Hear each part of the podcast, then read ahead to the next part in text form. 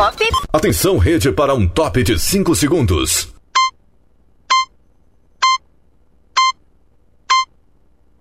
Rede Estação Pop. Brasil Acontece. Apresentação Adson Alves.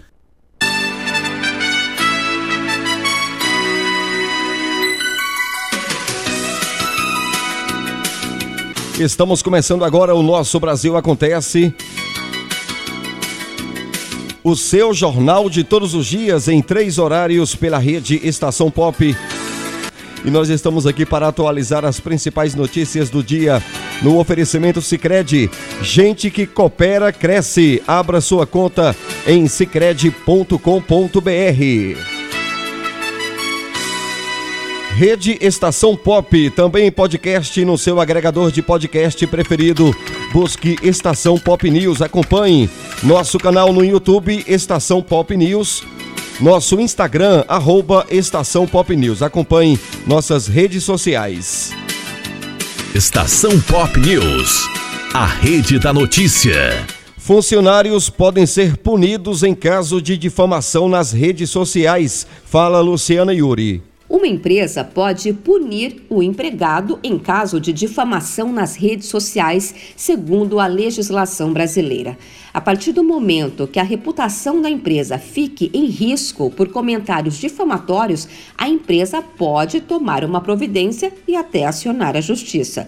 Os funcionários podem usar as suas redes sociais para fazer desabafos sobre o trabalho, desde que não violem o direito à imagem e à privacidade da empresa. João Batista, advogado-presidente da Comissão de Direito Social da OAB do Pará, disse que esses são direitos constitucionalmente assegurados a qualquer personalidade, inclusive a empresas que venham a ser ofendidas publicamente. Hoje, não só a jurisprudência, mas como a própria legislação traz dispositivos de proteção à imagem, ao nome e à boa fama da empresa. Então, se eventualmente esses itens, né, esses direitos constitucionalmente assegurados a qualquer personalidade, inclusive a personalidade jurídica, forem ofendidos, forem violados publicamente, é cabível sim o pedido de indenização da empresa né, contra o funcionário, contra o empregado, e também é cabível a própria legislação prever a dispensa por justa causa. O advogado ressalta que é importante pontuar que há uma diferença entre a liberdade de expressão e o crime contra a honra. A partir do momento que a reputação de uma empresa fica em risco por comentários difamatórios, ela está no direito de acionar a justiça. Hoje a CLT prevê no seu artigo 482 a possibilidade de demissão do funcionário ou da, ou da funcionária que viola, né, que pratica ato lesivo contra a imagem e a boa fama do empregador, mas também prevê direito à indenização por dano moral da empresa. Então hoje a legislação já prevê essas hipóteses de proteção à imagem, à reputação, ao nome, aos segredos da empresa, podendo ser invocados sempre que forem violados. A empresa pode também aplicar alguma forma de punição no funcionário, como advertência ou suspensão. Em alguns casos, os mais graves, a lei permite que o empregador demita o funcionário por justa causa. Luciane Yuri, para a estação Pop News. Oferecimento Sicredi. Abra sua conta em sicredi.com.br. Transsexuais já podem alterar nome social direto nos cartórios. Novamente, Luciana Yuri com a informação. A pessoa trans já pode alterar o nome social nos documentos direto no cartório, sem a necessidade de uma ação judicial. A decisão foi divulgada neste mês pela Corregedoria Nacional de Justiça. Qualquer pessoa com mais de 18 anos pode requerer ao cartório de registro civil de origem a adequação de sua certidão de nascimento ou de casamento. A advogada transexual Márcia Rocha, de São Paulo, disse que o direito ao nome social com apenas uma declaração em cartório foi aprovado no Supremo Tribunal Federal há quatro anos. No entanto, segundo ela, isso nem sempre é tão simples. Um dos motivos é o custo das certidões, entre 400 e 500 reais, que é caro para pessoas de baixa renda. Além disso, Márcia destaca que o mais complicado é a recusa de alguns cartórios. A advogada destaca que se o cartório se recusar a fazer a alteração de nome, então é necessário acionar a justiça. Às vezes o cartório se recusa, há cartórios, mesmo aqui em São Paulo, que se recusam a fazer, então é necessário judicializar porque é um direito garantido. A alteração do nome social vale só para o pré-nome, que é o primeiro nome, e o agnome, como por exemplo sobrinho, filho, neto ou júnior. Não pode ser alterado o sobrenome da família. O novo nome escolhido também não pode ser igual ao de outro membro da família. Antes da lei, a mudança de nome era bem mais complicada, como relata a paranaense Maite Schneider, que fez a troca legal de nomes em 2008. Eu já tinha feito cirurgias, né? Você tinha que entrar com um processo para conseguir fazer a troca, e a troca só era feita de pessoas que tinham feitas né, cirurgias de readequação. Sem isso, você não conseguia trocar na minha época, né? A pessoa trans que queira fazer o registro do novo nome deve ir até o cartório e apresentar a certidão de nascimento, cópias do RG, do CPF, título de eleitor e também do comprovante de endereço, laudos médicos ou psicológicos que atestem a transexualidade podem ser acrescentados, mas não são obrigatórios. Quem encontrar dificuldades pode acionar a Defensoria Pública. Já para os menores de 18 anos, a mudança de nome pode ser feita apenas por ação judicial. Luciane Yuri para a estação Pop News. Obrigado, Luciana, pelas informações. Sicredi, gente que coopera cresce. Abra sua conta em sicredi.com.br. Você sabia que existe um jeito diferente de cuidar do seu dinheiro? Muito prazer. Somos o Sicredi. Somos a primeira instituição financeira cooperativa do Brasil, com mais de 118 anos de crescimento. E toda essa força é resultado da soma de cada um de nós.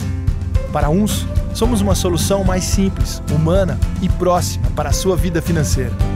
Para outros, somos um parceiro que ajuda a sua empresa ou ainda que impulsiona o seu agronegócio. Para fazer você crescer, oferecemos um relacionamento próximo, taxas mais justas e uma relação de total transparência. E o melhor, aqui os resultados financeiros da cooperativa são compartilhados entre todos. Os valores investidos ficam na região desenvolvendo a economia local. Estamos aqui para fazer a diferença na sua vida, na sua empresa, no agronegócio, na comunidade. Então, vamos fazer juntos.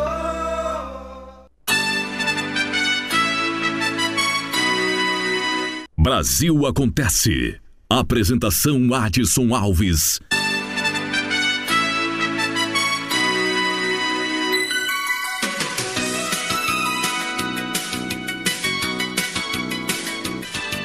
Brasil acontece show da notícia ao vivo através da rede Estação Pop e nossas emissoras. Parlamento do Mercosul vai monitorar eleições 2022 no Brasil. Novamente, Luciana Yuri. O Parlasul, que é o parlamento do Mercosul, vai atuar na observação das eleições 2022 aqui no Brasil.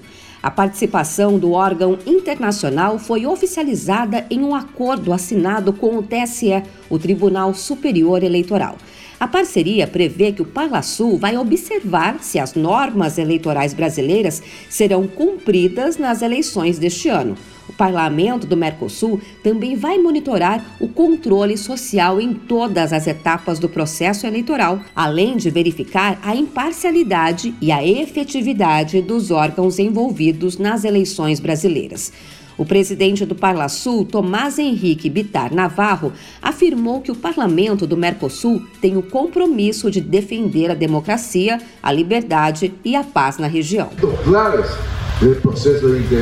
Segundo o presidente do TSE, o ministro Edson Fachin, o Parlasul vai poder atuar com total independência na observação do processo eleitoral no Brasil. Por meio desse acordo, este TSE confere aos observadores do Mercosul total liberdade e independência para visitar centros de votação, analisar procedimentos e instrumentos, incluindo aqueles relativos à totalização dos resultados, bem assim para reunir-se com autoridades e todos e quaisquer servidores da Justiça Eleitoral. Esse acordo assinado com o Parlasul foi o primeiro do tipo visando as eleições deste ano. O TSE convidou os principais organismos internacionais de observação eleitoral do mundo para acompanhar a disputa de outubro. Dentre as instituições mobilizadas estão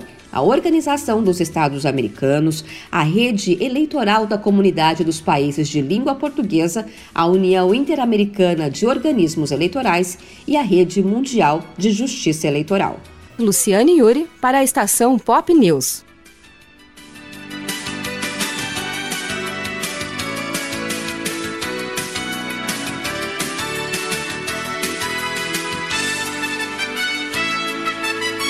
Vamos falar de saúde.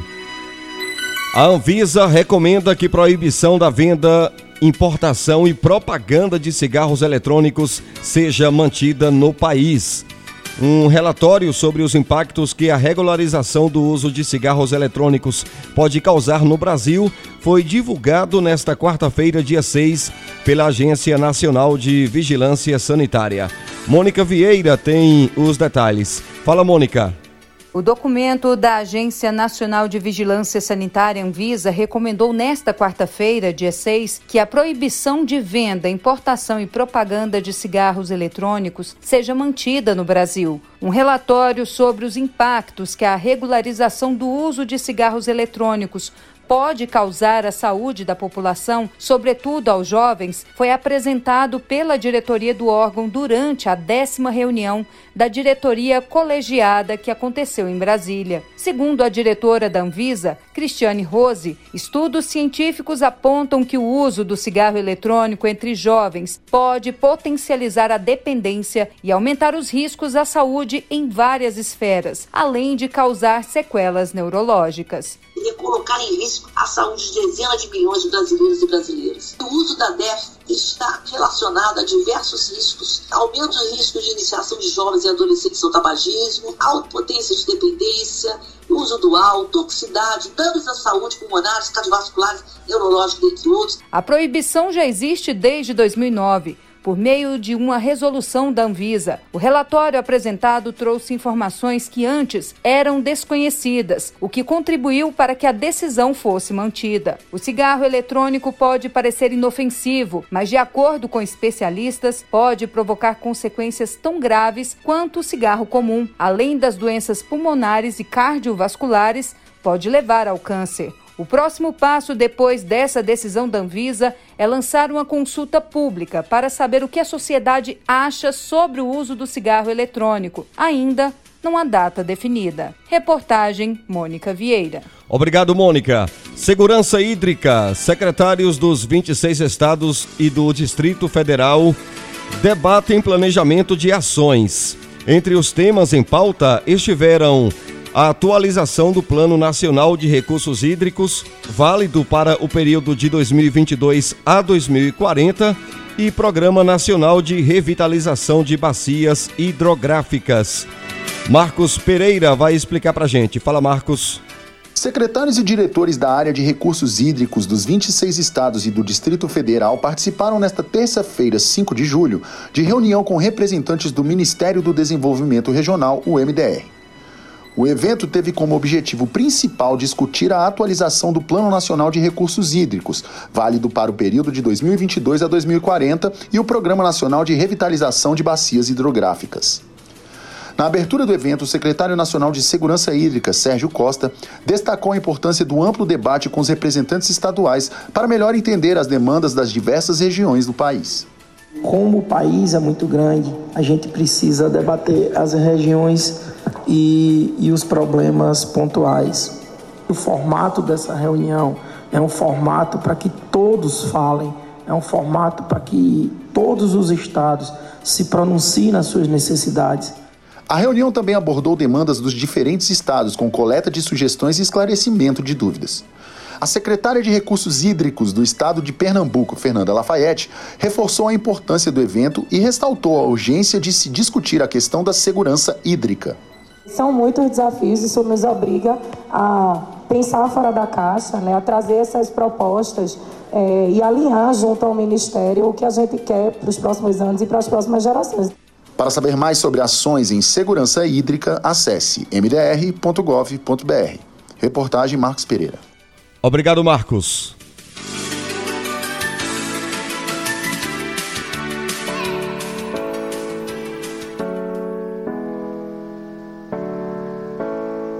Brasil acontece. Informação.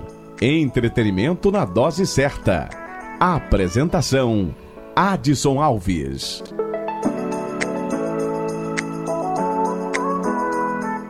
Educação no nosso Brasil acontece. Profissionais da área de tecnologia se destacam no mercado de trabalho pós-pandemia. A qualificação profissional deve se adequar às novas tecnologias e às necessidades do setor produtivo. Fala Paloma Custódio. Maciel Ferreira Júnior é estudante do curso superior de Engenharia de Software na Universidade de Brasília. Durante a pandemia, foi contratado como estagiário de web design e em maio de 2022 foi efetivado. Eu acredito que a pandemia aumentou as vagas no setor porque as empresas passaram a investir mais em tecnologia, principalmente por causa do home office, das plataformas de comunicação, de delivery de produtos, comida. Os profissionais que sabem trabalhar com essas tecnologias ganharam maior relevância e são mais procurados pelo mercado de trabalho, é o que afirma o superintendente de Educação Profissional e Tecnológica do Senai, Felipe Morgado. Segundo ele, a qualificação profissional precisa estar alinhada às novas tecnologias e às necessidades do setor produtivo. No momento que essas tecnologias passam a ser mais utilizadas pelas empresas, os cursos de qualificação profissional, os cursos técnicos e os cursos superiores devem ser atualizados para fazer com que as pessoas ampliem sua chance de entrar no mercado de trabalho, de se manter no mercado de trabalho. Para ter mais competitividade no mercado de trabalho, o trabalhador pode conferir a plataforma Mundo Senai, como explica Felipe Morgado. O primeiro está relacionado a cursos. A sociedade pode buscar em todos os cursos que o Senai oferece no Brasil. Quais são os cursos que estão com matrículas abertas? O segundo pilar é o pilar de carreira. Nós disponibilizamos serviços para ajudar a sociedade a conhecer as profissões, salários médios, quais profissões que estão mais demandando por profissionais e também uma ferramenta com o uso de inteligência artificial que ajuda a identificar quais são as profissões que têm mais a ver com as características socioemocionais daquela pessoa. A plataforma oferece ainda um terceiro pilar, o do trabalho, que busca promover o um encontro entre o profissional e a vaga. Reportagem Paloma Custódio. Obrigado, Paloma.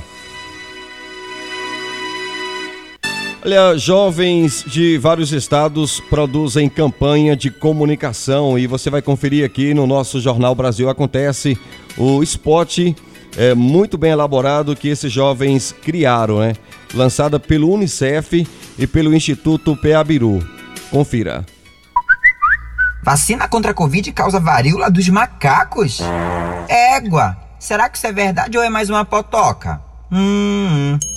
Ei, não te faz de levo. Claro que é fake. Quer saber se uma notícia é falsa? Te liga nos detalhes. A mensagem causa medo ou pânico? É alarmante? Cuidado! Textos, áudios ou vídeos sensacionalistas podem ser fake news. A informação precisa ter fonte e uma fonte confiável. Jogue no Google a notícia e veja se ela aparece em portais e sites com credibilidade. Na dúvida, use as iniciativas de checagem. São várias. E só compartilhe depois de checar. Desse jeito, a gente cancela as fake news e pode dizer com firmeza: te sai Covid. Projeto Sai Covid, uma realização selo Unicef e Instituto PA Biru.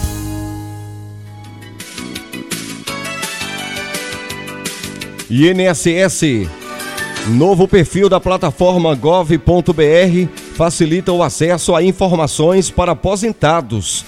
Com o novo recurso, aposentados terão acesso mais fácil às informações e documentações de seu interesse. Sofia Stein O governo federal criou um novo perfil dentro da plataforma gov.br para os aposentados e pessoas próximas à aposentadoria conseguirem ter acesso mais fácil e rápido a serviços e informações de interesse para esse público. O novo perfil para os aposentados do INSS é formado por oito itens. Preparando a documentação é o primeiro, onde o usuário encontra os principais serviços que podem ajudá-lo a reunir o necessário para dar entrada no pedido de aposentadoria. Também há os itens solicitando aposentadoria, vida de aposentado e aposentado no exterior, com as informações necessárias ao beneficiário. Em comunicado de falecimento e pensão por morte, sucessão e transferência, o responsável pelo beneficiário pode solicitar os serviços necessários. Reportagem Sophie Stein.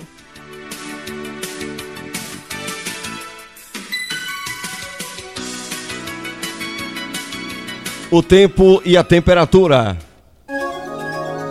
Estação Pop News. O tempo e a temperatura. A previsão para esta sexta-feira é de muitas nuvens com possibilidade de chuva isolada nas regiões oeste e norte maranhense, norte piauiense, noroeste e norte cearense, agreste e sertão pernambucano e sul e nordeste baiano. Os estados de Sergipe, Alagoas e Rio Grande do Norte também ficam com muitas nuvens e possibilidade de chuva isolada. Nas demais regiões do Maranhão, Piauí, Ceará, Pernambuco e Bahia, o tempo fica com poucas nuvens e sem possibilidade de chuva. A temperatura mínima para a região Nordeste fica em torno dos 15 graus e a máxima prevista é de 35. A umidade relativa do ar varia entre 95 e 55%. As informações são do Instituto Nacional de Meteorologia. Sofia Stein, o tempo e a temperatura. Estação Pop News. O tempo e a temperatura. Brasil acontece. Apresentação Adson Alves.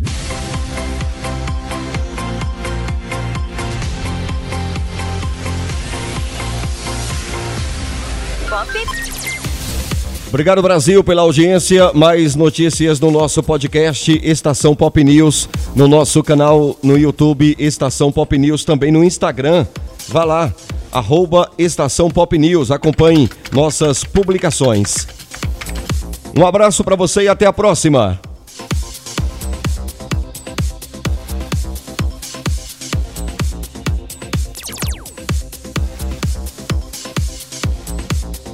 Você ouviu Brasil Acontece, a revista show da notícia, na rede Estação Pop.